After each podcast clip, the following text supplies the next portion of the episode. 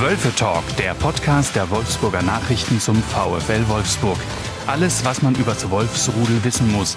Die Diskussion rund um das Geschehen in der Volkswagen Arena. Wölfe Talk wird präsentiert von der Easy Apotheke. Einfach viel drin. Jetzt zweimal in Wolfsburg. Alle Infos auf wolfsburg.easyapotheken.de. Liebe Hörerinnen, liebe Hörer, herzlich willkommen zum Wölfe Talk, dem Podcast der Wolfsburger Nachrichten zum VW Wolfsburg. Ihnen vorab und euch ein gesundes neues Jahr. Bleibt sportlich, bleibt fit und natürlich gesund. Bei uns ist es ein bisschen anders als normal. Wir haben so einen kleinen, aber hartnäckigen Cyberangriff, der uns so ein bisschen die Systeme lahmlegt und deswegen wurde zum Beispiel unser Eingangsjingle diesmal nicht so schön gemacht wie sonst auch, aber das kriegen wir alles wieder hin. Ähm, zum ersten Wölfe-Talk dieses Jahres ähm, ist Daniel Hotop bei mir, erstmals mit mir zusammen in dieser Kombination. Daniel, grüß dich. Hallo Leo, grüße dich. Hi, schön, dass du auch mal da bist. Äh, Freue mich auf die Sondersendung, die wir ähm, vorbereitet haben. Das nächste Spiel des VfL ist ein Auswärtsspiel in Berlin am, am Samstag. Ähm, wir wollen so eine Art Ausblick wagen in einer Thesendiskussion. Fang aber erstmal an, Daniel, mit dem äh, Spiel, das gestern passierte. Wir nehmen am Montag auf, deswegen ähm, gestern. Der VfL hat 0-2 in Dortmund verloren bei einem absoluten Bundesliga-Spitzenteam.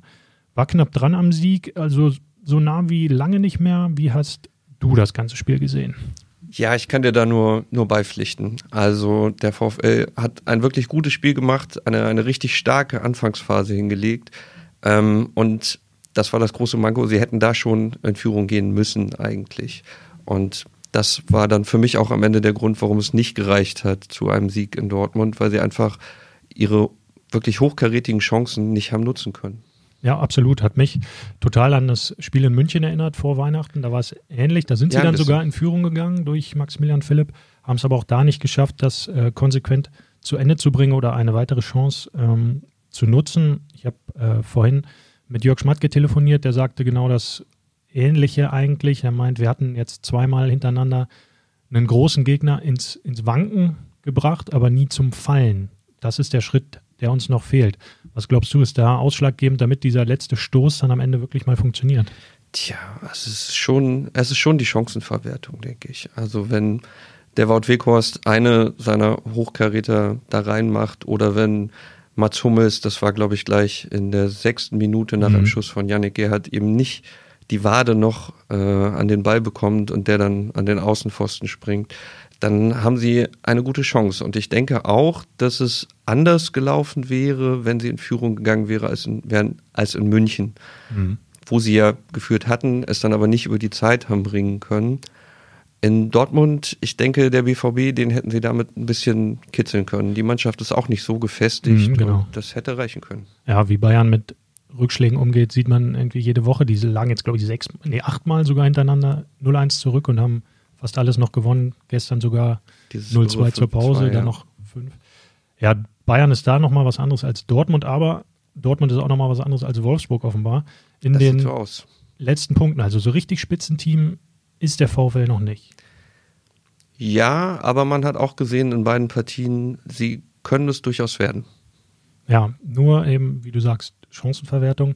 Andererseits frage ich mich, ob es dann nicht auch Qualität ist. Du sprichst die beiden Szenen an. Wout wird geblockt von Akanji in der wichtigsten Szene und Hummels blockt den Schuss von Gerd nochmal. Das ist ja andersrum gedreht auch Qualität von Dortmund, die dann vielleicht der VfL in den entscheidenden Szenen doch nicht hat. Absolut. Gehst du mit? Gehe ich absolut mit. ja, dann äh, haben wir Dortmund schon so ein bisschen abgehandelt. Ähm, ich will trotzdem mit dir eine kleine Thesendiskussion anfangen. Ähm, und werfe jetzt einfach mal die erste in den Raum. Ähm, Daniel, der VfL wird am Ende der Saison mindestens in der Europa League landen. Was glaubst du? Ja, das denke ich auch. Also die Europa League, das, das werden sie schaffen. Allerdings, ähm, und das haben wir gerade schon angesprochen, sie müssen wirklich an ihrer Chancenverwertung arbeiten. Sie haben jetzt 20 Tore äh, bisher erst in der Bundesliga erzielt. Die meisten gingen auf das Konto von Wout Weghorst auch noch. Ähm, Fast die Hälfte, ne? Mit neun Stück ja, ist ja genau. auch ziemlich Abhängigkeit. Und da müssen sie zum einen sich sicherlich etwas breiter aufstellen, aber sie müssen auch mehr Tore erzielen. Sie haben wirklich viele Chancen und da kommt noch zu wenig bei rum. Ja, wenn du vor allem mal um, um herblickst in der oberen Tabellenhälfte der Bundesliga, da hat keine Mannschaft ähm, weniger Tore geschossen als der VfL. Beim VfL waren es am Ende auch fünf gegen Bremen, also ein ja. Viertel der 20 Tore waren in einem Spiel gegen wirklich extrem schlechte Bremer an dem Abend, zumindest defensiv schlechte Bremer. Also, und dann die Abhängigkeit von Wechhaus, also ja, da glaube ich, wenn sie das so ein bisschen mehr in den Griff kriegen, vor allem auch aus der zweiten Reihe nochmal ja, mehr Torchancen nutzen, auch, weil sie haben sie ja jetzt mittlerweile. Das war anfangs der Saison auch noch nicht so. Da gab es ja noch nicht so viele Chancen. Die haben sie mittlerweile. Nur nutzen sie sie nicht genug. Der Kicker hat heute geschrieben, nur Schalke hat eine schlechtere Chancenverwertung als der VfL. Ja, und das muss dir dann auch irgendwann zu denken geben, wenn du es in die Top 5, vielleicht sogar Top 4, mal sehen, was möglich ist, ähm, schaffen willst, oder? Die Top 4, das wird, glaube ich, schwierig, weil ich denke schon, dass äh, Dortmund ist jetzt wieder auf einem auf guten Weg. Das war für diese Mannschaft gestern ganz wichtig, Wolfsburg zu besiegen. Dann hast du Leipzig, du hast Leverkusen. Von Bayern brauchen wir, glaube ich, mhm. überhaupt nicht zu sprechen. Aber dahinter sehe ich dann auch schon den VfL. Und ein Punkt, den wir noch nicht angesprochen haben, was sie wirklich sehr gut machen, ist, äh, ist die Abwehr. Da stehen sie in dieser Saison sensationell gut, denke ich. Auch in verschiedenen Konstellationen. Marin Pongracic hat gestern ein starkes Spiel gemacht gegen den BVB. Sieht man mal von der Szene vor dem 0 zu 1 ab, ja. wo er genauso wie Brooks ein bisschen zu weit weg ist von Akanji und Hummels dahinter. Ja. Letztlich haben sie gestern auch gegen Dortmund dann wieder fast alles wegverteidigt, was ging. Bei einem Standard dann nicht aufzupassen, ist Konzentrationsschwäche, finde ich. Ja, ist ärgerlich, ja. Das kannst du, musst du verteidigen können. Du kannst halt irgendwie Dortmunder Verteidiger nicht sieben, acht, neun Meter frei vom Tor ähm, so zum Kopfball kommen lassen. Und vor allem, ich glaube, zehn Minuten später fast nochmal die ja. ähnliche Szene. Also ansonsten, ja, haben sie es auf jeden Fall gut gemacht. Das ist ja auch so ein bisschen der Signature-Move unter Oliver Glasner geworden, dass du eben diese totale Stabilität hast, dieses aggressive Zentrum über, über drei Mittelfeldspieler, die dem Gegner richtig auf die Senkel gehen. Also das Erfolgsrezept ist ja auf jeden Fall da, nur die, die Basis. Nun musst du es jetzt, finde ich, ein Stück weit noch verfeinern und vorne unbedingt mehr Tore erzielen. Jetzt wird es nicht einfacher. Die nächsten beiden Gegner, Union Berlin, super stabil. RB Leipzig, sogar die beste Abwehr der Liga. Die haben jetzt, glaube ich, viermal in Folge zu null gespielt. Also das sind mal Herausforderungen, an denen du dann vielleicht auch wachsen kannst und vielleicht diesen berühmten letzten Schritt, von dem sie jetzt alle nach dem Dortmund-Spiel gesprochen haben, eben auch mal einen Top-Gegner zu schlagen, den kannst du ja dann gehen. Oder musst du vielleicht sogar, wenn du Top 5, Top 6 spielen willst. Ja, das wäre wichtig. Union Berlin ist natürlich eine Mannschaft, ähm, der geht es vielleicht, naja, sagen wir mal, ähnlich wie dem VfL. Sie sind eigentlich auch kein klassisches Spitzenteam. Sie spielen da völlig überraschend so weit vorne mit und ähm, das ist dann doch nochmal eine andere Qualität als zuletzt dann Bayern oder Dortmund und ich bin mir sicher, Union Berlin können sie schlagen. So überraschend da die Ergebnisse auch waren. Absolut, bei denen merkt man eben, dass sie äh, sehr befreit aufspielen, weil ja. sie eben nicht diesen Abstiegsdruck haben. Da kommen wir später nochmal ähm, drauf zu sprechen. Äh, bei der These mit dem VfL und der Europa League oder womöglich sogar der Champions League, haben wir noch so einen kleinen unsichtbaren Gegner ähm, ausgemacht über vor allem jetzt auch gerade die Vorweihnachtszeit. Ähm, Covid-19, der VfL ist einer der Corona-Hotspots der Bundesliga geworden, muss man betonen. Lange Zeit war es sehr ruhig in dem, äh, in dem Thema, was Wolfsburg betrifft. Und jetzt hat sich alles so ein bisschen überschlagen und sehr, sehr, sehr beschleunigt, was da über, ähm, über Weihnachten kam. Ähm, wie siehst du das? Müssen sie da ja, wie, wie, kriegt man das in den Griff? Also muss man da noch, noch viel konsequenter mit den Spielern sein, wenn dann gerade so etwas rauskommt wie gemeinsames Fußball gucken mit, mit vier Leuten aus vier Haushalten vor Weihnachten? Ja, diese Geschichte, die da kam mit den vier Spielern, die da angeblich geguckt haben, das hat der VfL ja dementiert, dass es so gewesen sein soll, wie die Bild war es, glaube ich, äh, das geschrieben hatte. Ähm, aber dann noch, gleich sie das Fehlverhalten ja eingeräumt haben. Also irgendwas muss ja da gewesen sein. Ganz genau. Ich glaube nur irgendwie, keine Ahnung, vielleicht stimmte der Ort nicht, an dem sie Fußball geguckt haben oder so. Das ist ja alles denkbar und, und Spekulation. Also ganz grundsätzlich halte ich das für sehr menschlich, äh, wenn man gerade wie die Fußballer so lange ähm, in einem sehr strikten Hygienekonzept gefangen ist, dass man da auch mal auch mal ausbricht. Ähm, natürlich ist das falsch und das werden sie auch alle selbst wissen. Ähm, ich habe nicht den Eindruck, dass das jetzt aber der entscheidende Faktor ist, dass die alle erkrankt wären oder dass ähnliche Fehlverhalten daran schuld sind, äh, dass sich mehrere Spieler infiziert haben. Es kann, glaube ich, überall passieren. Sie haben alle Familienmitglieder, Freundinnen, teils Kinder und die haben natürlich auch wieder ganz andere Kontakte. Das ist so ein bisschen so wie, wie bei dir und bei mir. Es kann sicherlich passieren und man muss sehr genau aufpassen. Aber das haben ja alle anderen Bundesligisten auch und da ist es in der Häufung jetzt nicht aufgetreten. Ich glaube schon, dass das vielleicht noch so eine Art Weckruf sein kann, nochmal die Sinne zu schärfen und zu sagen, Leute, äh, auch wenn ihr das macht, es darf halt nie und nimmer rauskommen. Also es ist halt, dann haben sie doch, als Fußballer sind sie eben nicht du und ich, sondern sie haben schon eine andere Wirkung natürlich auf andere. Und äh, da ist wieder das ja, spezielle Wort Vorbildfunktion, sie ist auch da vorhanden, gerade wenn du vorher, so zwei Wochen vorher, dieses äh, Instagram-Posting von Vote Welchhorst noch hast, der so ein bisschen, sagen wir mal, Corona-kritisch unterwegs gewesen war. Also da in dem Zusammenhang hat der VfL auf jeden Fall in den letzten Wochen eher negative als positive Schlagzeilen bekommen, meiner Meinung nach auch zu Recht. Aber Oliver Glasner hat das Ganze ja auch genutzt, um so eine Art Wagenburg aufzubauen. Das kannst du dann ja auch, finde ich, aus Clubsicht machen. Ja, und ähm, also ich fand das sehr richtig. Er hat die Diskussion darum vielleicht auch ein bisschen klein gehalten nach diesem Fehlverhalten der Spieler, indem er das so, so aufgebaut hat und gesagt hat, das macht uns alles nur noch stärker, was jetzt von außen oder auch von innen an uns herangetragen wird als Mannschaft. Ähm, es hatte jetzt in Dortmund natürlich nicht den Effekt, wobei sie weiterhin äh, einen guten Lauf haben, denke ich. Ja, ich habe sowieso den Eindruck, dass die Mannschaft an sich relativ äh, unabhängig von äußeren Einflüssen agiert. Also das war auch bei dem Trainer-Manager-Zwist im, im Herbst so. Das war wirkte ganz, genau. ganz egal auf die Spieler, ähm, die sich davon haben überhaupt nicht beeindrucken lassen. Das scheint jetzt ähnlich zu sein, was ja für einen sehr, sehr stabilen Kern spricht und eine sehr hohe Eigenmotivation und, und Verantwortung dann eben aufs Sportliche in der Mannschaft, was darum hinaus, äh, darüber hinausgeht, über das Sportliche, da kann man vielleicht die ein oder andere Schraube nochmal ein klein bisschen enger ziehen. Du hast völlig recht damit. Also sie haben diese Vorbildfunktion und dennoch, wenn man so lange äh, in so einer Situation ist, dann halte ich das weiterhin für, für absolut menschlich, da vielleicht auch mal auszubrechen. Falsch, aber menschlich.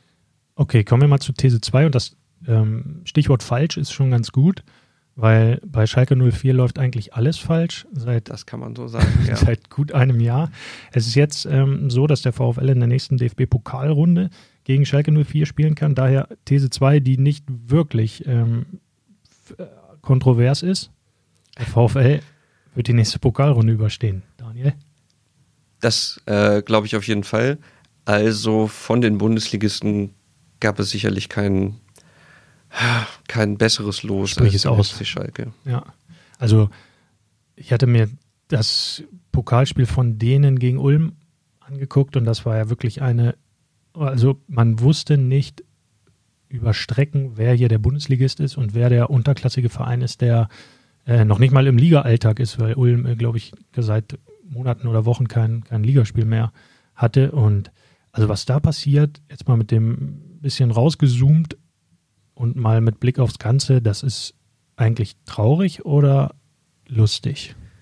Na, es ist schon traurig. Schalke äh, ist ja ein Bundesligist seit, seit vielen, vielen Jahren. Ähm, das, ich persönlich würde es schade finden, wenn die absteigen. Das ist ein traditionsreicher Verein. Ähm, der aber dennoch so furchtbar hilflos wirkt und mit all seinen Entscheidungen, Christian Groß, der ja jetzt äh, der neue Trainer ist, ist ja der dritte, der vierte schon vierte, ja. in dieser Saison. Ähm, das ist wirklich alles sehr hilflos, was da passiert. Aber vielleicht das Pokal-Achtelfinale wird Anfang Februar gespielt. Vielleicht kriegen sie noch mal irgendwie den Dreh und ähm, ja, brechen auch nicht diesen Rekord von Tasmania Berlin, obwohl das müsste dann schon in den nächsten zwei Wochen passieren, glaube ich. Ja, ich glaube, die spielen jetzt Hoffenheim dann Frankfurt und wenn sie allein schon Hoffenheim verlieren oder nicht gewinnen, dann haben sie ihn, glaube ich, zumindest schon mal eingestellt. Ja. Ähm, ja, also es riecht alles danach. Die Namen, die man da auf dem Platz sieht, da denkt man manchmal, Mensch, ja, so schlecht ist das ja gar nicht, aber ich finde, das hatten wir in Wolfsburg auch eine ganze Zeit lang, dass du manchmal auf die Aufstellungen geblickt hast und dachtest, ja, haben die doch alle schon bewiesen, dass die Fußball spielen können. Haben die auch alle schon mehrfach gezeigt. Ähm, aber sie bringen es überhaupt nicht auf den Platz null. Und genau das oder so ähnliches irgendwie auch auf Schalke. Unruhiges um Umfeld, dauernd Trainerwechsel, miese Mannschaft, ähm, die kein, nicht als Team zusammenarbeitet. Also ich sehe für Schalke komplett schwarz, um das Thema mal abzuschließen mit dem Wort, mit dem wir es angefangen haben. Ah nee, wir haben es ja mit falsch angefangen, nicht schwarz. Ah, läuft alles falsch bei Schalke, lieber so. Da bin ich sehr dabei bei dir. Dass ich sehe da für die Bundesliga auch komplett schwarz. Ich weiß nicht, wie diese Mannschaft noch irgendwie den Relegationsplatz erreichen soll, auch wenn es von den Punkten aktuell noch nicht so furchtbar aussieht. Aber vielleicht ist der Pokal für diese Mannschaft ja auch einfach eine Chance, ein bisschen losgelöst davon zu spielen. Sie hatten jetzt Ulm und in der ersten Runde Schweinfurt. Das war jetzt auch nicht die großen Gegner natürlich. Aber vielleicht kriegen sie da nochmal einen anderen Dreh rein und äh, ja. Also deine These, die ich jetzt hier raushöre, äh, Schalke steigt ab, gewinnt aber den Pokal. Ja, vielleicht nicht ganz, aber ah, okay. mhm. es ist natürlich trotzdem ein, ein sehr ernstzunehmender Gegner im Achtelfinale und trotzdem denke ich, der VfL, wenn er diese Form halten kann, die er die letzten Wochen und Monate hat, dann darf Schalke kein Stolperstein sein. Mit ein bisschen Ernsthaftigkeit ist das auf jeden Fall ähm, zu lösen, dieses Los, ja. Das sollte so sein. Daniel, These 3. Im Sommer gibt es ähm, drei Turniere, drei Fußballturniere. Die Olympischen Spiele, die U21 EM und die Europameisterschaft der Männer. Ähm, wir haben uns mal zwei Namen rausgepickt. Ähm, Maximilian Arnold und Riedle Baku. Fangen wir mal mit Arnold an. Ähm, These, der wird bei einem Turnier auf jeden Fall dabei sein. Ja, das stimmt. Also ich kann mir nicht vorstellen, dass es schafft in den Kader für die Europameisterschaft, so wie Joachim Löw bisher mit ihm umgegangen ist. Er ja. hat ihn ja praktisch nicht beachtet. Mhm. Ähm, aber für den Olympiakader, da bin ich mir sehr sicher, ist er auf jeden Fall ein ganz heißer Kandidat. Ihr hattet das äh, im letzten Podcast schon besprochen. Arnold für dich einer der Gewinner der Saison. Ja. Und so sehe ich das auch. Und dem Olympiakader wird er ganz sicher helfen können. Er hat jetzt auch mittlerweile Erfahrungen gesammelt, ist jetzt auch nicht mehr der ganz jüngste. Und für den Olympiakader darfst du ja auch eine bestimmte Anzahl an über, ich glaube, 23-Jährigen äh, nominieren. Und es ja. kann ja auch gut sein, dass Arnold das sein wird. Würde mich für ihn auf jeden Fall freuen. Wäre aber auch ein guter Move, wenn dafür jetzt äh, Mats Hummels, Jerome Boateng und Thomas Müller zum Beispiel nominiert das werden. Könnte sein, aber vielleicht das hätte Charme. Die ja auch noch bei der Europameisterschaft. Ach, das da, glaubst du. Das glaubst du wirklich noch? Ganz ausschließen würde ich es nicht. Naja. Also. Okay. Ja, das schauen wir mal auf jeden Fall. Ähm, aber ich glaube auch, dass Maximilian Arnold ähm, nach Tokio fahren darf. So ist dann alles irgendwie mit äh, mit Corona funktioniert und all den Beschränkungen. Ähm, der zweite ist Riedle Baku und der ist jetzt ein Sonderfall, weil der kommt für alle drei Mannschaften in Frage. Ähm, ja, wie würdest du das Ganze gewichten? Wo hat er die meisten Chancen, wo die, die mittlersten und wo die schlechtesten? Hm. Also am sinnvollsten äh, wäre es wahrscheinlich bei der U21. Mhm. Da wäre er mit Sicherheit auch einer der Anführer in dieser Mannschaft. Die wird ein bisschen komisch gespielt, die EM, oder? Ja, die wird ganz komisch gespielt. Da gibt es eine Vorrunde, die findet Ende März statt, vom 24. bis 31. In der deutschen Gruppe sind noch Ungarn, Rumänien und die Niederlande.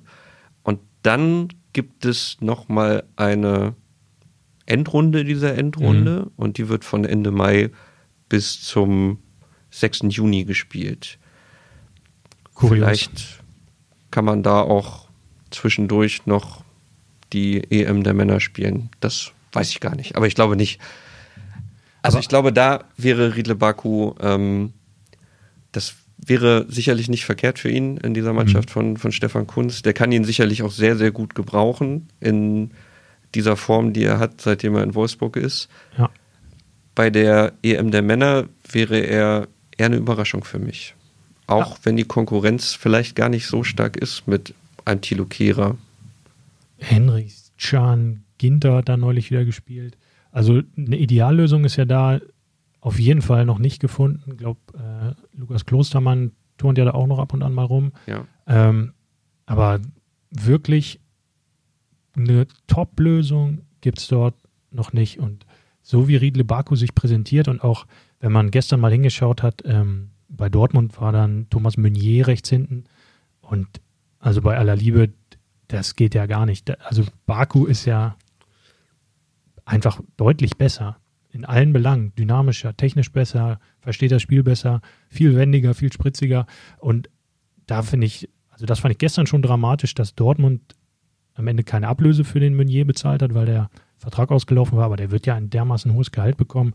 Ähm, und wenn du dann siehst, wie, wie Wolfsburg mit Baku einen Top-Transfer gelandet hat, auch in absolut finanziellen Rahmenbedingungen, die, ähm, die absolut okay waren, dann musst du dich echt schon fragen, ob wie Dortmund da gescoutet hat. Und ich halte es nicht für ausgeschlossen, dass Baku da ähm, auch bei Jogi Löw nochmal eine Rolle spielt. Ist natürlich dann ganz interessant, wie du erzählst mit den Nominierungen. Wenn Baku für Löw in Frage käme, müsste Löw den ja Ende März für die Länderspiele der A-Nationalmannschaft nominieren. Da sind ja dann, glaube ich, die letzten Quali-Spiele oder die ersten Quali-Spiele für die WM oder sowas. Ähm, und da müsste Riedle Baku ja dann schon dabei sein, um sich mal einzuspielen.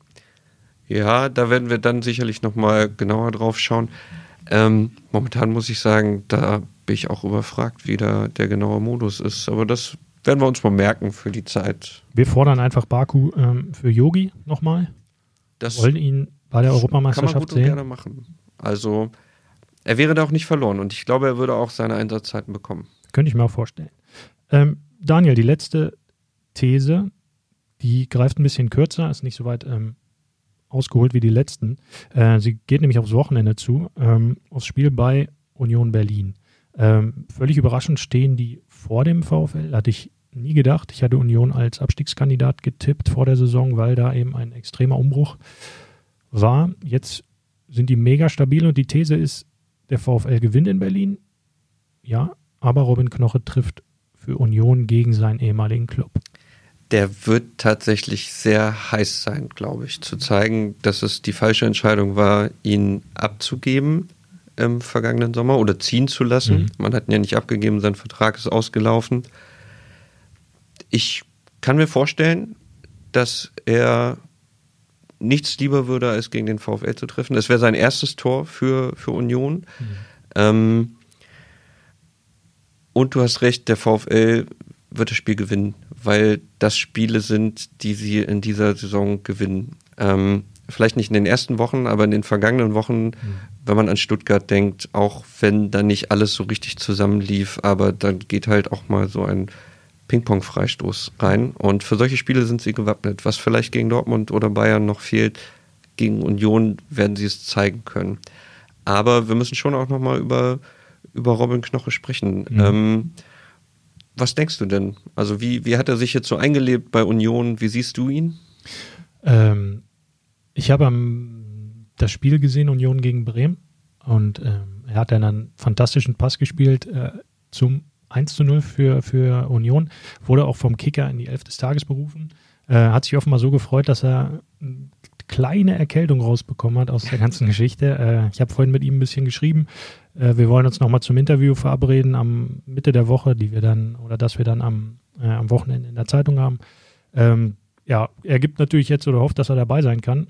Es wäre ja auch das erste Mal, ähm, dass er nicht spielen würde bei Union. Also er ist bei 14 von 14 Partien auf dem Platz gestanden, was nahezu 100 Prozent sind, wenn ich äh, richtig rechne. Nahezu. Nahezu. Ja. ja, Mathe war nicht. Na egal.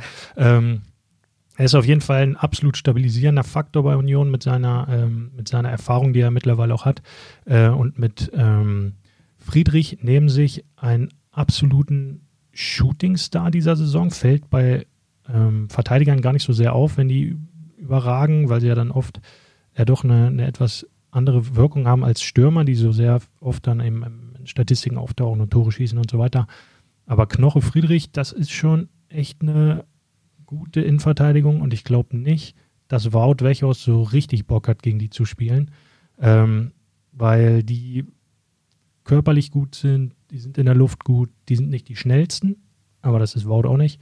Von daher ähm, glaube ich, dass es ein sehr physisches Spiel wird, sehr körperbetont ähm, so wie Union das gerne hat, aber so wie der VfL es auch kann. Also die haben ja auch mit Arnold und Schlager zwei, ähm, jetzt mit, mit äh, Janik Gerd noch dazu, wobei ich glaube, dass Gila Vogia am Samstag spielen wird, einfach weil sie noch mehr körperliche Präsenz auch bei langen Bällen brauchen im zentralen Mittelfeld.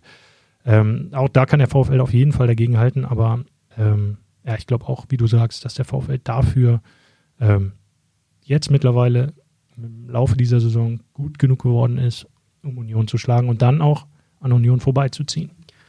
Also mal ganz davon ab, ich denke schon, dass Wout Weghorst sich auf solche Duelle schon, schon auch freut und vielleicht auch gerade gegen einen alten Teamkollegen zu glänzen, dass ihm das so ein bisschen schon auch Freude bereiten kann.